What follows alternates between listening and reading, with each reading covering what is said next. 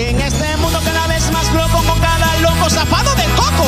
Noticias locas, noticias locas, noticias locas. de aquí allá contadas en la papaya.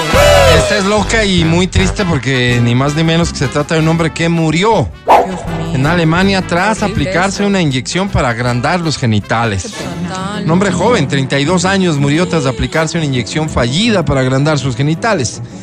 En un caso en el que está acusado un hombre que se hizo pasar por médico y que lo atendió en un apartamento, según informes de medios locales, el hombre identificado como Martín M murió de sepsis y falla orgánica, perdón, siete meses después de que Torben K, de 46 años, le inyectara aceite de silicona en No, los genitales. Eso? Torben K admitió haber realizado la inyección después de que ambos se conocieran en un sitio web de citas gay.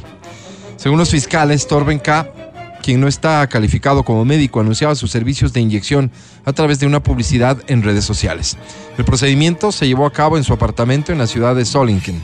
El hombre le inyectó en el pene y en el escroto. El resultado es tan lamentable como el de la muerte de quien recibió la inyección. ¿Cuántos de estos este, supuestos médicos, especialistas, conocedores, expertos y cuántos productos Eso. con este libre. supuesto efecto existen y se venden a vista y paciencia de todo el mundo?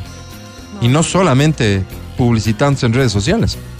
Ahí están algunos canales de televisión que en horas de la tardecita, noche, noche, ¿no es cierto?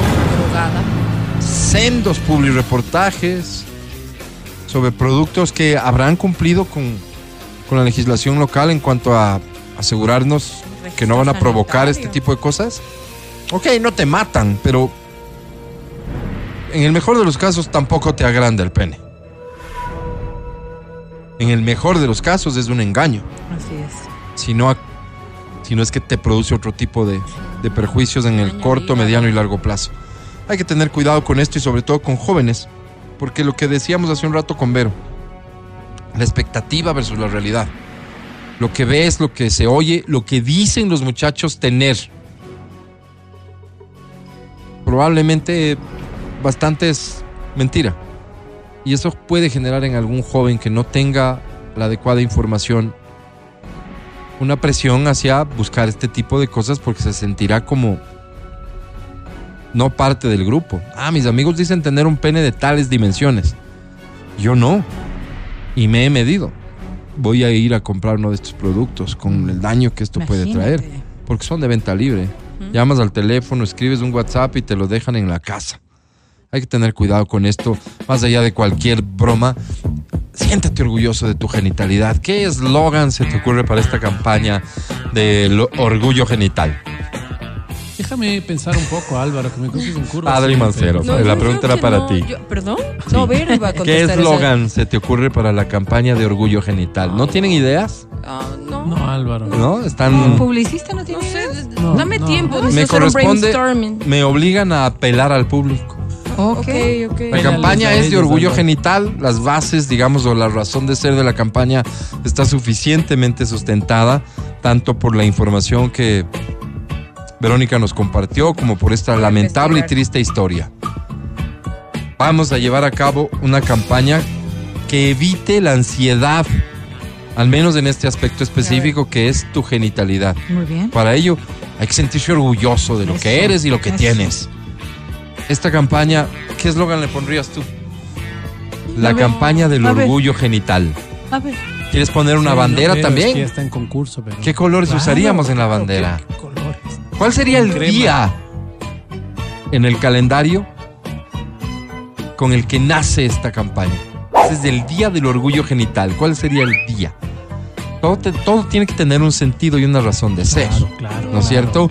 Construimos juntos esta campaña, Vamos, ya vamos, que mis vamos. amigos, los creativos, Estamos- hoy pues, no están dormidos. tan súper, hiper creativos. ¿Tu departamento o el mío, Álvaro? Vamos a crear eso. Vamos a crear, no, aquí y ahora.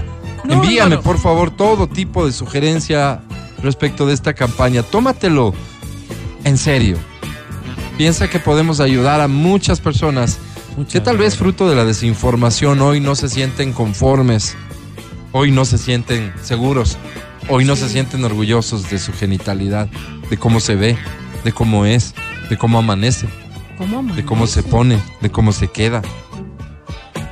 No se trata de exaltar la sexualidad porque sí, se trata del amor propio, se trata de la seguridad en uno mismo, Qué se lo trata que dices, de que no tienes por qué sentirte avergonzado con lo que tienes. Exacto. Y que esa vergüenza De infundada como estás. no te vaya, Dios no quiera llevar a cometer errores. Así es. El día, la campaña, la bandera, la canción. La canción, La himno canción, ¿por qué Para no? ponernos de pie con la manita La canción, pecho. ¿por qué no? Seamos ambiciosos.